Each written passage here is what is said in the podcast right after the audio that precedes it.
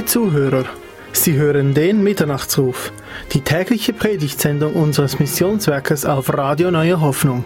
Gleich spricht Thomas Lee zu Ihnen zum Thema Der Baum der Erkenntnis von Gut und Böse, Teil 1. Doch zuerst folgt noch die Schriftlesung aus 1. Mose Kapitel 2, die Verse 4 bis 17, gelesen von Joshua Keller.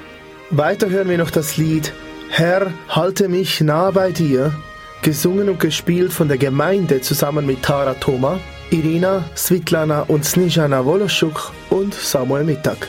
Danach wünschen wir Ihnen beim Hören dieser Botschaft des Herrn reichen Segen, Ihr Missionswerk Mitternachtshof.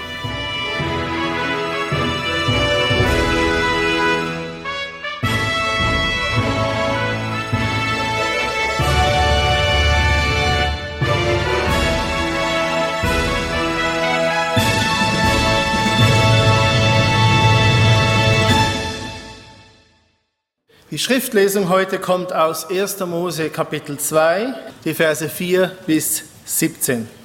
Dies ist die Geschichte des Himmels und der Erde, als sie geschaffen wurden zu der Zeit, als Gott, der Herr, Erde und Himmel machte.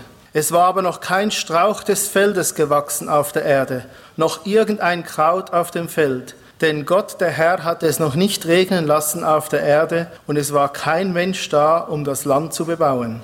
Aber ein Dunst stieg beständig von der Erde auf und bewässerte die ganze Fläche des Erdbodens. Da bildete Gott der Herr den Menschen, Staub von der Erde, und blies den Oden des Lebens in seine Nase, und so wurde der Mensch eine lebendige Seele. Und Gott der Herr pflanzte einen Garten in Eden im Osten und setzte den Menschen dorthin, den er gemacht hatte. Und Gott der Herr ließ allerlei Bäume aus der Erde hervorsprießen, lieblich anzusehen und gut zur Nahrung und auch den Baum des Lebens mitten im Garten und den Baum der Erkenntnis des Guten und Bösen. Es ging aber ein Strom aus von Eden, um den Garten zu bewässern. Von dort aber teilte er sich und wurde zu vier Hauptströmen. Der erste hieß Pishon, das ist der, welcher das ganze Land Havila umfließt, wo das Gold ist. Und das Gold dieses Landes ist gut. Dort kommt auch das Bedolachharz vor und der Edelstein Onyx. Der zweite Strom heißt Gihon, das ist der, welcher das ganze Land Kusch umfließt. Der dritte Strom heißt Tigris, das ist der, welcher östlich von Assur fließt. Der vierte Strom ist der Euphrat. Und Gott der Herr nahm den Menschen und setzte ihn in den Garten Eden, damit er ihn bebaue und bewahre. Und Gott der Herr gebot dem Menschen und sprach, von jedem Baum des Gartens darfst du nach Belieben essen, aber von dem Baum der Erkenntnis des Guten und des Bösen sollst du nicht essen, denn an dem Tag, da du davon isst, musst du gewisslich sterben.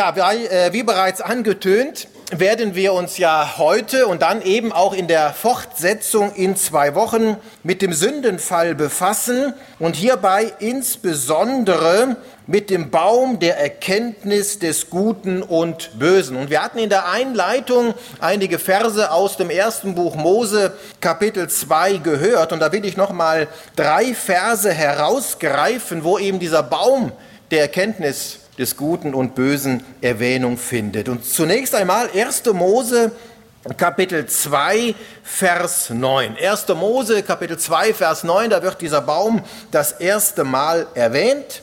Und Gott, der Herr, ließ allerlei Bäume aus der Erde hervorsprießen, lieblich anzusehen und gut zur Nahrung, und auch den Baum des Lebens mitten im Garten und den Baum der Erkenntnis des Guten und Bösen.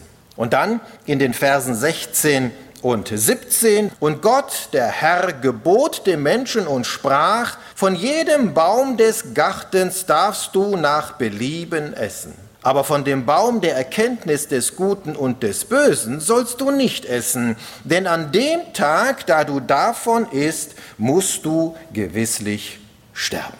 Also, von allen Bäumen des Gartens durfte gegessen werden. Mit einer einzigen Ausnahme, nämlich eben, eben jenem Baum der Erkenntnis des Guten und Bösen. Das heißt, Gott setzt der Freiheit des Menschen ja gleichwohl eine Grenze. Denn wenn jeder tut und lässt, was er will, ja, dann endet das über kurz oder lang im Chaos. Wenn in einem Orchester jeder spielt, wie er will, ja, dann ist das Ergebnis eben kein Ohrenschmaus, ne? sondern allenfalls ein Ohrengraus. Was es braucht, ist einen Dirigenten. Es braucht verbindliche Noten. Es braucht klare Anweisungen und es braucht Musiker, die all dem Folge leisten. Und daran ersehen wir ein grundsätzliches Prinzip, nämlich das Prinzip des Gehorsams das der Unterordnung und dass es eben keine grenzenlose Freiheit geben kann. Die vermeintliche Freiheit des einen ist zumeist die Einschränkung des anderen, so dass es Regeln braucht, um in Harmonie und in Frieden miteinander leben zu können. Das geht im Großraumbüro ja schon los. Ne? Der eine will das Fenster geöffnet haben und der andere will es zu haben. Der eine würde am liebsten im Büro noch rauchen und die andere sich die Augenbrauen zupfen. Es braucht Regeln. Es braucht gegenseitige Rücksichtnahme, damit es eben zu keinem Betriebsklimawandel kommt. Wenn jeder nur seine vermeintlichen Rechte einfordert, und mittlerweile wimmelt es ja nur so von Gruppierungen, die das tun, ist dem Egoismus Tür und Tor geöffnet und wird die Gesellschaft gespalten und zerrissen. Ja, man darf sich doch wirklich fragen, warum darf der jetzt ungestraft Cannabis rauchen, aber ich darf nicht unangeschnallt Auto fahren? Warum ist Trunkenheit in vielen Dingen strafmindernd? Desto mehr Promille, umso besser. Aber beim Autofahren ist es genau umgekehrt. Also wir sehen so oder so, es braucht Regeln. Es braucht allgemeingültige Pflichten und somit natürlich auch jemanden, der die Einhaltung dieser Regeln und dieser Gebote gewährleistet und einen etwaigen Verstoß ahndet. Geschieht das nicht, ist der Ungerechtigkeit Tür und Tor geöffnet und das Prinzip des Gemeinwohls bricht auseinander. Ja, was wird wohl aus einem Staat, wenn dieser nicht mehr willens oder auch nicht mehr fähig ist, Recht zu sprechen und für die Einhaltung des Gesetzes einzutreten oder aus ideologischen Gründen gewissen Gruppierungen Freiheiten einräumt, die man anderen verwehrt? Und so sagte mal jemand, das Böse, ja das Böse wächst in dem Maße, wie vermeintlich gute Menschen es dulden. Und Albert Einstein drückte es ähnlich aus, indem er sprach, die Welt wird nicht bedroht von den Menschen, die böse sind, sondern von denen, die das Böse zulassen. Und so ist auch eine Anwendung der Strafe zwingend notwendig. Ja, zum einen, um dem Gesetz Nachdruck zu verleihen und sich auch ja nicht unglaubwürdig zu machen und zum anderen auch zum Schutz. Zum Schutz, damit sich das Böse eben nicht ungehindert weiter ausbreitet. Ein ganz banales Beispiel. Wenn der Staat sagt, du darfst innerorts nicht schneller als 50 km/h fahren, aber eine Übertretung überhaupt gar keine Konsequenz nach sich zieht, dann wird sich kaum jemand daran halten. Und damit wäre das ganze Gesetz überflüssig und der Gesetzgeber unglaubwürdig. Also behalten wir dieses Prinzip im Auge. Es gibt keine grenzenlose Freiheit und die darf es auch nicht geben, solange auch nur zwei Menschen zusammenkommen. Und des Weiteren, um auf diesen Baum der Erkenntnis von Gut und Böse zurückzukommen, des Weiteren dienen die Gebote Gottes den Menschen zum Schutz.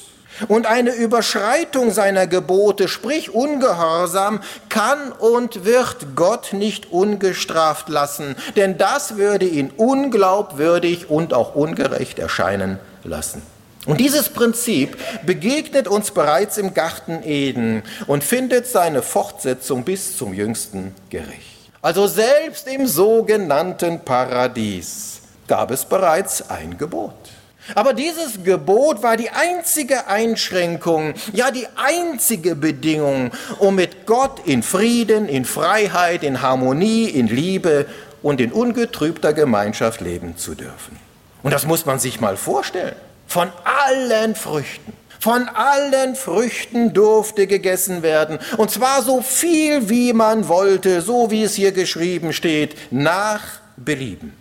Das heißt, das Verbot der Völlerei, ne, das kam ja erst viel später, nach dem Sündenfall. So heißt es in Sprüche, Kapitel 23, Vers 20.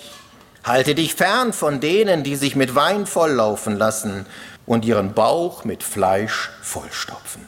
Diese Gefahr bestand im Garten Eden noch gar nicht. Aber jetzt nicht, weil es nur eingefleischte Vegetarier gab, denn man kann sich auch mit anderen Speisen vollstopfen, sondern weil man das Böse noch gar nicht kannte. Völlerei war unbekannt, sich volllaufen lassen unbekannt, leibliche Begierden und Süchte unbekannt, Neid, Missgunst und Eifersucht unbekannt, Sünde war unbekannt. Warum? Weil man in Gott ruhte, mit Gott verwurzelt war und bestimmt war von seinem Geist. Ja, der Mensch erlebte jenseits von Gut und Böse, einfach aus dem Leben, das von Gott kommt. Und dieses Leben schenkt wahrlich völliges Genüge. So wie es auch im zweiten Korintherbrief geschrieben steht, 2. Korinther Kapitel 9, Vers 8. Er hat die Macht, euch so reich zu beschenken, dass ihr nicht nur jederzeit genug habt für euch selbst, sondern auch noch anderen reichlich Gutes tun könnt. Das ist doch eine herrliche Verheißung. Und für Adam und Eva war das eine Selbstverständlichkeit, war das Realität. Ja, wenn man so will, lebte der erste Mensch vollständig aus der Gnade Gottes heraus. Ihm fehlte es an nichts, noch nicht einmal an Liebe und an Fürsorge. Ja, und da darf man sich schon fragen, was hätte Satan denn den Menschen überhaupt bieten können, ja? was sie nicht schon besaßen?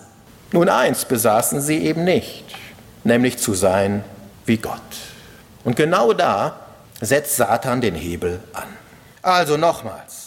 Den Menschen waren alle Freiheiten gegeben und doch zugleich eine Grenze gesetzt, die es nicht zu überschreiten galt. Wie eine Leitplanke, ja, die ihn sicher geleiten oder wie ein Zaun, welches ihn schützen soll. Wenn ich zum Beispiel meiner zwölfjährigen Tochter verbiete, von meiner Flasche rumzutrinken, dann nicht, weil ich so geizig bin, sondern weil ich sie schützen will. Und so, um es nochmals zu betonen, dienen die Gebote Gottes dem Menschen zum Schutz und nicht, um ihn zu schikanieren oder ihm irgendetwas vorzuenthalten. Interessanterweise gab es jedoch zu diesem Zeitpunkt noch gar kein Verbot, vom Baum des Lebens zu essen. Warum nicht? Weil Adam und Eva das ewige Leben hatten. Sie besaßen das Leben. Und somit war zu diesem Zeitpunkt ein Verbot überflüssig, denn alles war ja auf die Ewigkeit ausgelegt, in absoluter Vollkommenheit und Heiligkeit. Dies sollte sich erst ändern, nachdem der Tod, und zwar sowohl der geistliche als auch der leibliche, Einzug gefunden hatte. Und Gott ließ Adam ja auch nicht im Unklaren darüber, was ein Nichtbefolgen für Konsequenzen mit sich bringen würde, denn, denn an dem Tag, da du davon isst, musst du sterben. Wohlgemerkt an dem Tag und nicht erst Jahre später wie es sich ja dann tatsächlich zugetragen hat. Ich meine, der gute Adam, der ist schließlich 930 Jahre alt geworden. Spitzfindige würden jetzt fragen, wie alt Adam denn war, als ihn Gott erschaffen hat. Aber die Frage ist gar nicht so schwer zu beantworten. Ne? Adam war ein Tag alt, als ihn Gott erschaffen hat. Aber er sah vielleicht aus wie 20 oder wie ich, also wie 34. Kur ja. Kur Kurzum, niemand weiß, wie alt ne, nach unserem heutigen Ermessen Adam aussah. Aber das ist ja auch völlig unerheblich. Was wir doch wissen ist, er wurde 930 Jahre alt und starb somit keineswegs an dem Tag als er von dem Baum der Erkenntnis gegessen hatte. Und das verdeutlicht, dass es hier eben nicht in erster Linie um den leiblichen Tod geht. Ja, dieser ist zwar auch eine Folge des Sündenfalls und wurde mit diesem an jenem Tag in Gang gesetzt. Aber das, was hier gemeint ist, ist hauptsächlich der geistliche Tod. Diese Zerstörung der Gemeinschaft mit Gott. Das Kappen der Lebenslinie das Durchtrennen der Nabelschnur, die Trennung von unserem Schöpfer, der uns in seinem Bilde erschaffen hat. Doch einhergehend mit diesem Sündenfall, ja, sind wir geistlich betrachtet eben nicht mehr im Bilde Gottes, sondern aus dem Rahmen gefallen. Und noch am gleichen Tag als Adam und Eva von dem Baum gegessen hatten, da wurden diese aus dem Garten Eden vertrieben, da der heilige Gott keine Gemeinschaft mit den unheiligen, in Sünde gefallenen Menschen haben kann. Aber das war nicht der einzige Grund, wie wir es in zwei Wochen noch sehen werden. Die Gegenwart Gottes ist eine sündenfreie Zone. Eigentlich genau das, was sich der Mensch wünscht, wünscht ja, zumindest mal ein normaler Mensch. Und zudem kann ein Übertreten der Gebote Gottes niemals ungesühnt und folgenlos bleiben. Ja, Gott hätte sich unglaubwürdig gemacht und dem Teufel den Sieg überlassen, wäre er hier nicht sofort eingeschritten. Und so hat sich der Geist Gottes zwangsläufig aus den Herzen der Menschen entfernt, da dieser sich zuvor von Gottes Wort losgesagt hatte. Und seit dieser Trennung, hervorgerufen durch den Sündenfall, wird jeder Mensch, ausnahmslos jeder Mensch, in diesen Zustand des geistlichen Todes hineingeboren. Ja, praktisch auf der verkehrten Seite des Lebens. So wie es auch hier im Römerbrief zum Ausdruck kommt. Römer Kapitel 5, Vers 12. Darum, hier erfolgt die Erklärung. Das ist im Prinzip auch die Erklärung für alles Leid, für alle Not. Ja? Darum, gleich wie durch einen Menschen die Sünde in die Welt gekommen ist und durch die Sünde der Tod, und so der Tod zu allen Menschen hingelangt ist. Ja, und somit stelle ich fest, dass der Sündenfall der ursprüngliche Grund für alles Leid auf Erden ist. Aber zurück hier zu dem Baum der Erkenntnis des Guten und des Bösen, der nun zum Todesbaum für die Menschheit geworden war. Denn die Frucht, die gut anzusehen und begehrlich war, sie sollte ja nicht nur für eine vorübergehende Magenverstimmung sorgen, nein, nein, sondern die todbringende Krankheit der Sünde hervorrufen. Ja, und jetzt kann man sich natürlich fragen, ja, aber warum gab es überhaupt diesen Baum und das damit verbundene Verbot? Aber bis hierher gilt, und das hat seine Gültigkeit auch bis heute, Gott hat es so gemacht.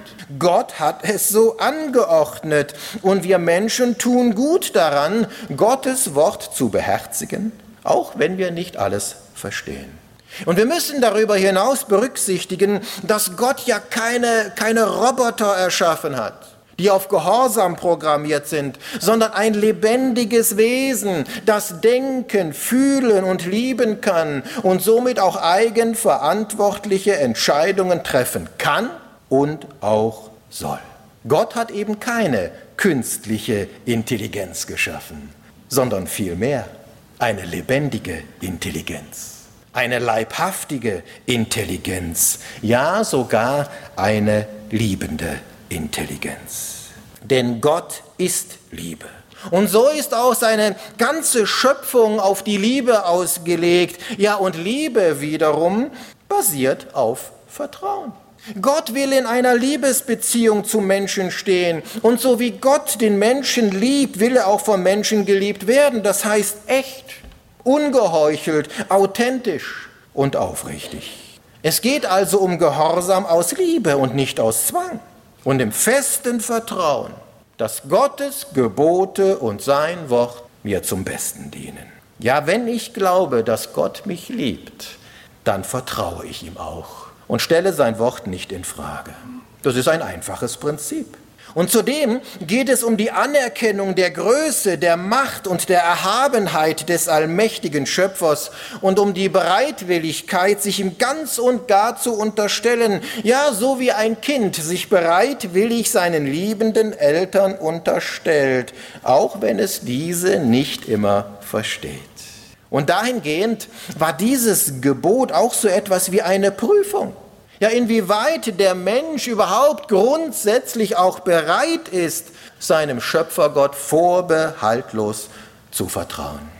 Ähnlich wie später während der Wüstenwanderung, ne, als Gott der Herr Brot vom Himmel regnen ließ. Und dann heißt es ja im zweiten Buch Mose in Kapitel 16, Vers 4, da sprach der Herr zu Mose, siehe, ich will euch Brot vom Himmel regnen lassen. Dann soll das Volk hinausgehen und täglich täglich sammeln, nicht auf Vorrat. Ja? So unter dem Motto, oh, wer weiß, ob uns Gott morgen auch wieder Brot schickt. Ne? Oh, wer weiß, ob Gott uns in, in drei Tagen auch wieder Brot schickt. Nein, täglich. Täglich sammeln, nicht mehr als nötig, was es braucht, damit ich es prüfe, ob es in meinem Gesetz wandeln wird oder nicht. Damit ich es prüfe, ob mein Volk mir vertraut und mir glaubt, dass ich auch morgen das geben werde, was es braucht. Und übermorgen das geben, was es braucht. Eine Prüfung. Weil Gott mit den Menschen nur dann in eine ungetrübte Verbindung stehen kann, wenn auch der Mensch vertraut, glaubt und liebt. Also das Verbot von dem Baum der Erkenntnis des Guten und Bösen zu essen, nochmals, war das einzige Gebot, und die Heiligkeit Gottes tritt hier bereits klar hervor, da es nämlich um Leben und Tod geht. Ja, ein Vergehen gegen Gottes Gebot ist keine Lappalie. Nichts, worüber man einfach mal großzügig hinwegsehen könnte. Nein, ein Vergehen gegen Gottes Wort kommt letztendlich einem Todesurteil gleich. Und hier sehen wir bereits den Lohn der Sünde deutlich hervortreten und zugleich die Unmöglichkeit, ein solches Vergehen rückgängig oder ungeschehen machen zu lassen. Nein, nur Gott selbst. Nur Gott selbst kann den Menschen in seine ursprüngliche Stellung zurückführen. Und es ist noch interessant, dass ausgerechnet Friedrich Engels, Mitbegründer des gottlosen Kommunismus, im hohen Alter gesagt haben soll. Ich weiß ja nicht, inwieweit das wirklich der Tatsache entspricht, aber er soll angeblich in seinem hohen Alter gesagt haben, das Leben muss zu dem einen zurückgebracht werden, der am Kreuz für alle Menschen gestorben ist. Und Friedrich Engels, er kam ja aus einem gläubigen Elternhaus, also so ganz abwegig ist es nicht, dass der Herr hier wirklich Gnade geschenkt hat und Friedrich Engels vielleicht noch kurz vor seinem Tod diese Erkenntnis geschenkt bekam. Nochmal, das Leben muss zu dem einen zurückgebracht werden, der am Kreuz für alle Menschen gestorben ist. Und damit gehen wir einen Schritt weiter und wir kommen auf den Sündenfall als solches zu sprechen. Und da heißt es in Kapitel 3, Vers 1. 1. Mose, Kapitel 3, Vers 1. Aber die Schlange war listiger als alle Tiere des Feldes, die Gott der Herr gemacht hatte. Und sie sprach zu der Frau, sollte Gott wirklich gesagt haben, dass ihr von keinem Baum im Garten essen dürft? Nun, wer hinter der Schlange steht, ich denke, das muss ich nicht näher erklären. Das ist der Teufel, ne? Satan, dieser Widersacher, dieser gefallene Engel, der sein wollte wie Gott und gegen diesen rebellierte und immer noch aufbegehrt. Und Satan beginnt damit, dass er Gottes Wort und somit natürlich Gott selbst in Frage stellt.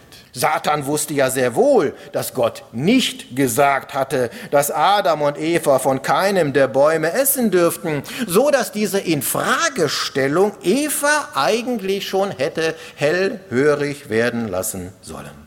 Also wenn die Schlange schon mit einer Lüge beginnt, naja, wie vertrauenswürdig ist dann all das Folgende.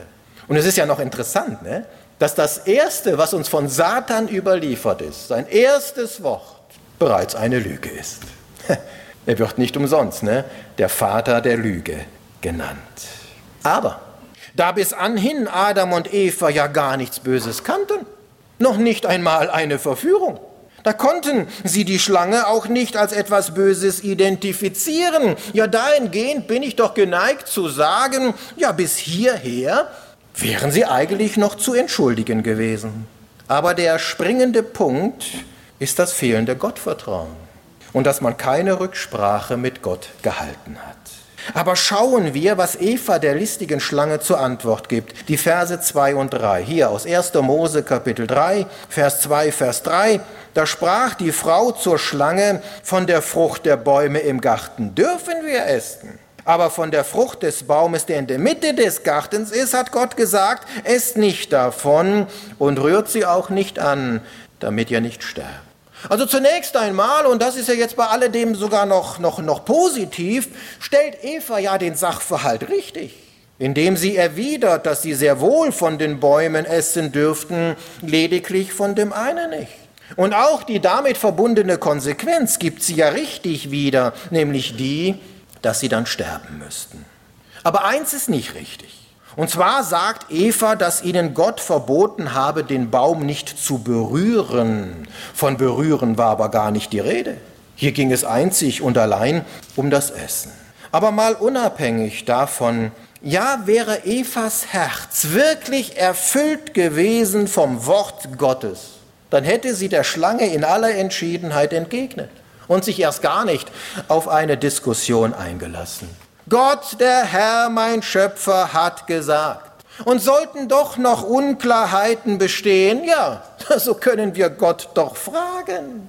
Mit anderen Worten, lass uns doch nicht über Gott reden, sondern lass uns vielmehr mit Gott reden. Und wie herrlich wäre es, wenn auch wir derart vom Geist Gottes erfüllt wären, dass wir ohne Abstriche einfach kindlich und naiv ja, dem Wort Gottes vertrauen und bei Unklarheiten ins Gebet fliehen. Wir müssen nämlich nicht alles verstehen. Aber wenn wir Gott vertrauen, ja, dann leben wir auch mit Fragen, auf die wir keine Antwort haben. Aber das, was die Schlange einst im Garten Eden begann, es fand ja seine Fortsetzung in der Versuchung des Herrn Jesus und es findet ja tagtäglich seine Wiederholung, auch in unserem Leben. Und so heißt es auch im Hebräerbrief jetzt in Bezug zu unserem Herrn Jesus, in Hebräer Kapitel 4, Vers 15. Denn wir haben nicht einen hohen Priester, der kein Mitleid haben könnte mit unseren Schwachheiten, sondern einen, der in allem versucht worden ist, in ähnlicher Weise wie wir, doch ohne Sünde. Doch ohne Sünde. Das heißt, in Jesus sehen wir den Menschen so, wie er eigentlich sein sollte. Ohne Sünde. Und zwar trotz Verführung. Ohne jede Schuld, vollkommen rein und gerecht. Und zwar trotz aller Versuchungen.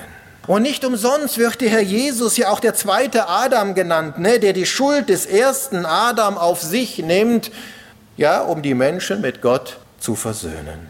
Und in dem Moment, wo ein Mensch zum Glauben an den Herrn Jesus kommt, sieht Gott diesen Menschen so, wie Jesus ist, vollkommen, rein und gerecht. So heißt es hier am 1. Korintherbrief, Kapitel 15, Vers 22. Denn wie in Adam alle sterben, oder wir könnten auch sagen, ja, wie in Adam alle für Gott verloren sind. Das ist der Ist-Zustand, das ist die Normalität. So werden auch in Christus, das ist das neue Leben, so werden auch in Christus alle lebendig gemacht und zu Gott zurückgeführt werden. Aber kommen wir zurück hier auf Satan zu sprechen, der ja eben in Gestalt der Schlange Eva in diese theologische Diskussion verstrickte.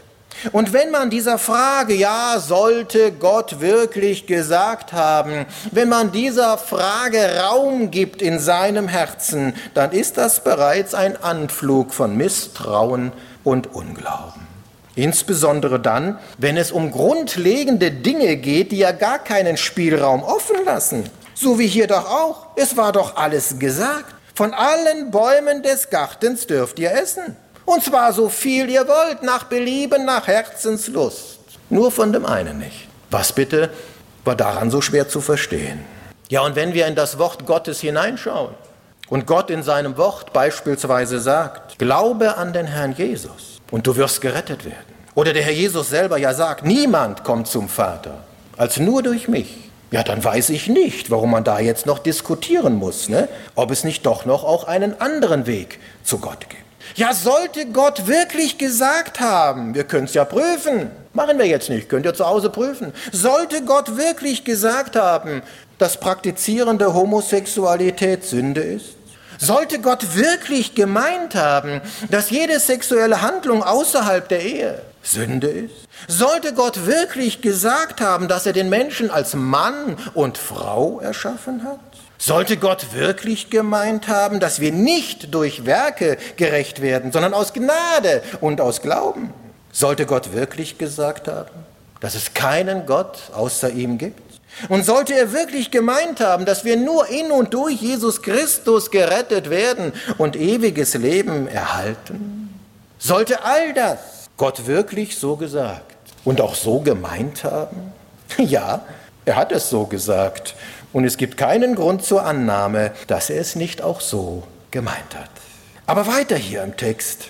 Und zu der List der teuflischen Schlange, die Verse 4 und 5, hier aus 1. Mose Kapitel 3 die Verse 4 und 5.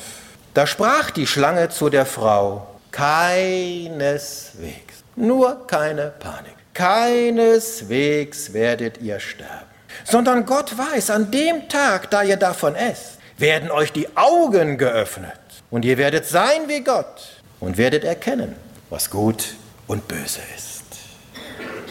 Ja, hatte Satan zunächst Gott einfach mal so ein wenig in Frage gestellt, geht er hier einen Schritt weiter und er stellt Gott als Lügner dar. Keineswegs werdet ihr sterben. Keine Panik. Glaubt doch nicht alles, was euch Gott sagt. Glaubt doch nicht alles, was hier in der heiligen Schrift geschrieben steht. Ja, das ist jetzt schon einiges mehr als nur ein Infragestellen.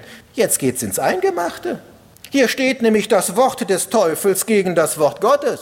Und nur einer, nur einer von beiden kann Recht haben. Und somit wurde der Mensch erstmals vor eine ganz konkrete Entscheidung gestellt, nämlich wem man vertraut, um welchen Wort man Glauben schenkt. Ja, der Mensch, er hat die Wahl und somit auch durchaus einen eigenen Willen.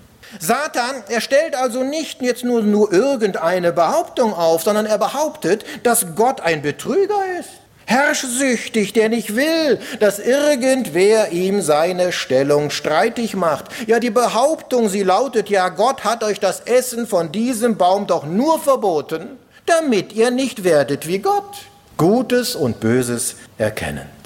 Denn in dem Moment, wo ihr Gutes und Böses erkennt, stehen euch alle Türen offen und ihr werdet sein wie Gott. Dann steht eurer grenzenlosen Freiheit nichts mehr im Wege dann müsst ihr euch von Gott auch nichts mehr sagen lassen. Und ihr könnt tun und lassen, was ihr wollt. Ha, das ist doch mal eine Ansage. Und genau das, was der Mensch doch begehrt. Grenzenlose Freiheit, koste es dem anderen, was es wolle. Aber hatte ich nicht die Frage gestellt, was Satan den Menschen überhaupt zu bieten hat, was diese nicht schon besaßen? Sie hatten doch alles, alles und noch viel mehr. Und doch war es den Menschen noch zu wenig. Unglaublich. Wie heute. Der Mensch wird nie zufrieden sein. Es ist die Gier, die Gier nach mehr und das Verlangen nach einer grenzenlosen Freiheit. Es ist das Streben nach vollkommener Macht und dem so sein wollen wie Gott. Und Henrik M. Broder, dieser jüdische Journalist, der sagte so treffend, je weniger Leute an Gott glauben, umso mehr Leute glauben, sie können Gott spielen. Und Satan, er hat ja nichts von seiner List eingebüßt. Nach wie vor arbeitet er mit den Verlockungen, die das Auge begehrt. Nach wie vor verbreitet er Lügen und Halbwahrheiten. Und er stellt Behauptungen auf, die dem Wort Gottes widersprechen. Ja, es gibt nichts Neues unter der Sonne. Und so wie es im Garten Eden begann, findet es heutzutage seine Fortsetzung. Der Mensch, er will sich ergötzen ergötzen an allem, was die teuflische Welt zu bieten hat und ist dabei blind, blind für das, was ihm Gott längst dargereicht hat. Und so heißt es im ersten Johannesbrief, Kapitel 2, Vers 16, Vers 17. Denn alles, was in der Welt ist, die Fleischeslust, die Augenlust und der Hochmut des Lebens ist nicht von dem Vater, sondern von der Welt. Und die Welt vergeht und ihre Lust. Wer aber den Willen Gottes tut, der bleibt in Ewigkeit. Kommen wir auf den Baum der Erkenntnis des Guten und Bösen zurück und fragen wir uns ja, warum? Warum dürfen wir denn nicht sein wie Gott? Und ist es denn nicht gut, wenn wir Gutes und Böses erkennen und voneinander unterscheiden können? Ja, halten wir hier ein wenig inne. Die Erkenntnis des Guten und Bösen, ja, ist doch vergleichbar mit unserem Gewissen. Das heißt, vor dem Sündenfall hatte der Mensch in dem Sinne noch gar kein Gewissen, und zwar weder ein gutes noch ein schlechtes. Ja, warum nicht? Weil das Böse noch gar nicht offenbar war. Adam und Eva, sie kannten ja nur den perfekten und idealen Zustand. Sie wussten noch nicht einmal, dass das perfekte gut ist. Sie brauchten kein Gewissen, weil sie sich in Gott gewiss sein durften. Gottes Gebote zu halten, gehorsam zu sein, Gott zu vertrauen, mit Gott Rücksprache zu halten, sich ihm unterzuordnen, ihn machen zu lassen und sich an der Gnade zu begnügen. Ja, das ist gut, das ist perfekt. Und der Umkehrschluss lautet, Gottes Gebote nicht zu halten ungehorsam zu sein, sein Wort in Frage zu stellen, Gott nicht zu vertrauen, ihn nicht die Führung in meinem Leben zu überlassen, ja, das ist nicht nur schlecht, sondern sogar böse. Und das perfide an der teuflischen Versuchung war ja, dass der Teufel den Menschen zwar versprach, das Gute und Böse zu erkennen, aber verschwieg, dass der Mensch außerstande ist, das Böse zu meiden und das Gute zu tun. Denn zwischen dem, was man weiß und dem, was man tut, besteht immer noch ein gewichtiger Unterschied. Und so sagte mal jemand auch sinngemäß, ja, der Mensch erkennt das Gute, besitzt aber nicht die Macht, es zu tun. Der Mensch erkennt das Böse, besitzt aber nicht die Kraft, es zu lassen. Einzig in Gott war der Mensch gut, ohne zu wissen, was gut ist und einzig in Gott ist der Mensch außerstande, Böses zu tun, weil es in Gott nichts Böses gibt. Das heißt, sind wir mit Gott verwurzelt, ja, dann sind wir gut, dann sind wir gerecht in seinen Augen. Und das ist ja genau das, was zwar durch den Sündenfall verloren ging aber in Christus Jesus wiederhergestellt wird. Und da möchte ich euch die beiden Stellen hier aus dem Korintherbrief mit auf den Weg geben. Es ist einfach köstlich. Und die müssen wir uns vergegenwärtigen. Und beachten wir hier auch auf die Zeitstellung, ja? 1. Korinther, Kapitel 6, Vers 11. Aber ihr seid, nicht ihr werdet, ne? wenn ihr euch morgen ordentlich benehmt, ne? nicht wieder einen schlechten Gedanken habt. Dann werdet ihr vielleicht abgewaschen bei der Entrückung oder wenn es den neuen Himmel und die neue Erde gibt. Nee, ihr seid. Ihr seid, ja, aber ihr seid abgewaschen. Ihr seid geheiligt. Ihr dürft zu mir ruhig eure Heiligkeit sagen. Ja? Ihr seid geheiligt. Ihr seid gerechtfertigt worden in dem Namen des Herrn Jesus und in dem Geist unseres Gottes. Und 2. Korinther Kapitel 5, Vers 21. Denn er hat den, der von keiner Sünde wusste, für uns zur Sünde gemacht, damit wir in ihm, also in Christus Jesus, zur Gerechtigkeit Gottes würden. In Jesus Christus sind wir gerecht vor Gott. Ja, der menschgewordene Gott, Jesus Christus, er wurde für uns zur Sünde gemacht, ohne selbst jemals gesündigt zu haben. Gott kann nämlich nicht sündigen. Es entspricht seinem Wesen, dass er absolut heilig, rein, vollkommen und sündlos ist. Und da sehen wir auch den Unterschied zum Menschen, der aufgewiegelt von Satan meint, wie Gott sein zu können, aber eben entgegen Gottes Wesen der Sünde hoffnungslos unterworfen ist. Und das ist genau das, was auch im ersten Johannesbrief zum Ausdruck kommt, wenn einerseits gesagt wird, dass wir Sünder sind und es andererseits heißt, dass wir nicht mehr sündigen können. Das muss man erstmal verarbeiten, ja? Wir können nicht mehr sündigen. 1. Johannes Kapitel 3 Vers 6. Und das ist ja jetzt noch nicht einmal so, dass das eine vielleicht die Erkenntnis von Paulus ist, der den Schwerpunkt darlegt, und das andere ist die Erkenntnis von Johannes, der legt den Schwerpunkt anders. Nee, das ist ja ein und der gleiche Brief. Ein und der gleiche Brief. 1. Johannes Kapitel 3, Vers 6. Wer in ihm bleibt, der sündigt nicht. Und jetzt kommt's. Da wird man ja heiß und kalt. Wer sündigt, der hat ihn nicht gesehen und nicht erkannt. Oha, da kommt aber mein ganzes Glaubensgerüst ins Wackeln. Wie ist es dann da um meine Heilsgewissheit bestellt? Vers 9. 1. Johannes Kapitel 3, Vers 9.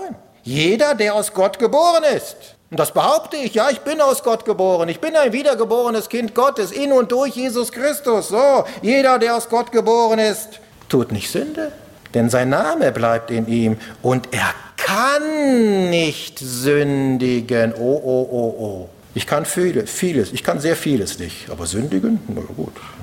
Und er kann nicht sündigen, weil er aus Gott geboren ist. Gottlob gibt es die andere Spalte dann auch noch. Im gleichen Brief, 1. Johannes Kapitel 1, Vers 8. Wenn wir sagen, dass wir keine Sünde haben, und liebe Geschwister, es gibt, es gibt Geschwister, die das tatsächlich von sich behaupten. Warum? Eben aufgrund der ersten Spalte. Die machen sich selbst einen Krampf. Ich kann ja nicht sündigen. Also bin ich auch nicht. Ne? Sündige ich auch nicht, bin ich, bin ich sündlos. Die machen sich einen Krampf. Wenn wir sagen, dass wir keine Sünde haben, so verführen wir uns selbst. Und die Wahrheit ist nicht in uns. Und schließlich noch Kapitel 2, Vers 1. Meine Kinder, ja, liebe Geschwister, es geht um uns, es geht um die Gemeinde, es geht um Kinder Gottes. Nicht um ihren atheistischen Nachbarn oder wem auch immer. Nee, nee, Sie sind hier angesprochen. Meine Kinder, dies schreibe ich euch, damit ihr nicht sündigt, das ist klar. Und wenn jemand sündigt, aha, ist es also doch möglich, so haben wir einen Fürsprecher bei dem Vater, Jesus Christus, den Gerechten. Ja, wie ist das zu verstehen? Johannes scheint sich ja selbst hier zu widersprechen. Nun, in unserem Fleisch sind wir Sünder. Und in diesem Zustand, liebe Geschwister, da muss ich uns entmutigen. In diesem Zustand bleiben wir auch, bis wir mit unserem Auferstehungsleib überkleidet werden. Aber von unserer Stellung her sind wir in Christus Jesus. Und das ist das entscheidende Faktum. Von unserer Stellung her sind wir in Christus Jesus der Sünde ja wie abgestorben und können dahingehend gar nicht mehr sündigen. Das heißt, das Blut des Lammes wäscht unsere Sünde weg. Ihr seid abgewaschen, so dass diese nie mehr vor das Angesicht Gottes erscheint. Und das betrifft nicht nur die vergangene, sondern auch die gegenwärtigen und zukünftigen Sünden, denn für Gott spielt die Zeit doch überhaupt gar keine Rolle. Ob Vergangenheit, Gegenwart oder Zukunft ist für Gott einerlei. Für Gott ist einzig und allein deine Stellung von Bedeutung. Und stehst du unter der Herrschaft des Herrn Jesus, dann ist alles vollbracht. Und Gott sieht dich so, wie sein Sohn ist. Heilig, sündlos, vollkommen und gerecht. Ihr seht mich so, wie ich im Fleisch bin. Unfreundlich, ne? mit schlechten Gedanken, dieses und jenes, will ja nicht ins Detail gehen, ja. Aber Gott sieht mich anders. Gott sieht mich in seinem Sohn Jesus Christus. Das muss man nicht verstehen. Heilig, sündlos, vollkommen und gerecht. Kriegt man doch eine Gänsehaut. Vor allem, weil ein jeder von uns weiß, dass wir dieser Stellung nicht ansatzweise gerecht werden. Gnade. Das ist Gnade. Und somit zurück zu der arglistigen Täuschung des Teufels, der den Menschen in Aussicht stellte zu sein wie Gott. Und in dem Moment, wo der Mensch meint, sein zu können wie Gott, hat er sich maßlos überschätzt. Ja, der Mensch, er wollte aufsteigen und fiel, wie man tiefer nicht fallen kann. Und nach wie vor ist das das Ergebnis des grenzenlosen Hochmutes des Menschen, der meint sein zu können wie Gott und diesen folgerichtig aus seinem Leben verdrängt. Denn letztendlich beinhaltet dieser Wunsch zu sein wie Gott das Bestreben, ein Leben zu führen ohne Gott. Ja, und was ist das Ergebnis? Man lehrt die Evolutionstheorie und erntet die Macht des Stärkeren. Man jagt von einem Friedensgipfel zum anderen und erntet Krieg und Terror. Man versucht, das Klima zu schützen und tötet die Kinder im Mutterleib.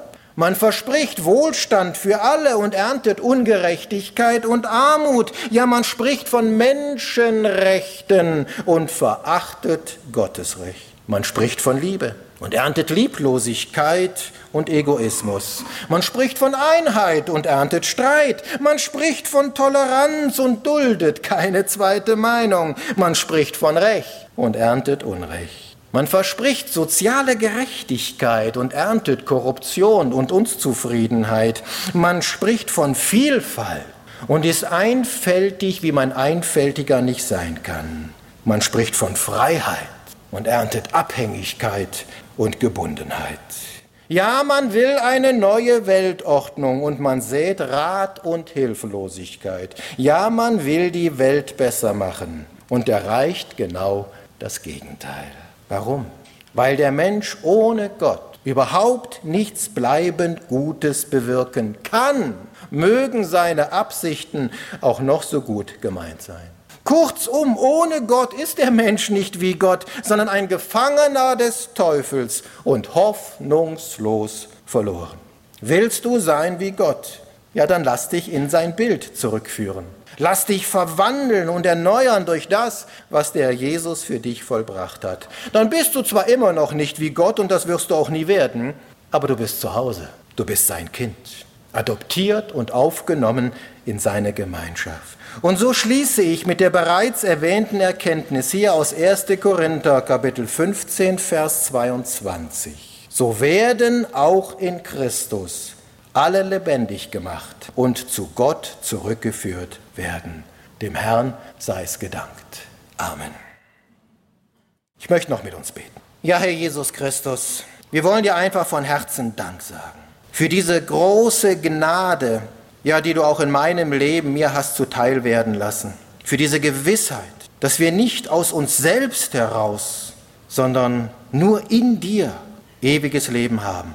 Dass wir in dir zurückgeführt wurden in das Bild der Ebenbildlichkeit Gottes, der uns so einzigartig und wunderbar geschaffen hat. Hab Dank, Herr, dass wir abgewaschen sind von unserer Sünden durch das kostbare Blut des Lammes. Gepriesen sei dein Name dafür. Amen. Sie hörten soeben eine Sendung vom Missionswerk Mitternachtsruf auf Radio Neue Hoffnung. Thomas Lied sprach zu Ihnen zum Thema Der Baum der Erkenntnis von Gut und Böse, Teil 1. Möchten Sie die anderen Botschaften dieser Predigtserie ebenfalls hören? Sie können bei uns einzeln als übliche CDs oder alle zusammen auf einer MP3-CD bestellt werden. Falls Sie noch Fragen haben oder seelsorgliche Hilfe wünschen, bitten wir Sie herzlich, doch Kontakt mit uns aufzunehmen. Sie finden uns im Internet unter www.mnr.ch. Ich wiederhole www.mnr.ch. Anschließend an diese Sendung haben wir noch wichtige Informationen für Sie bezüglich Verlagsinfos, Veranstaltungen des Missionswerkes Mitternachtsruf, Kontakt- bzw. Bestellmöglichkeiten. Bleiben Sie also bitte dran.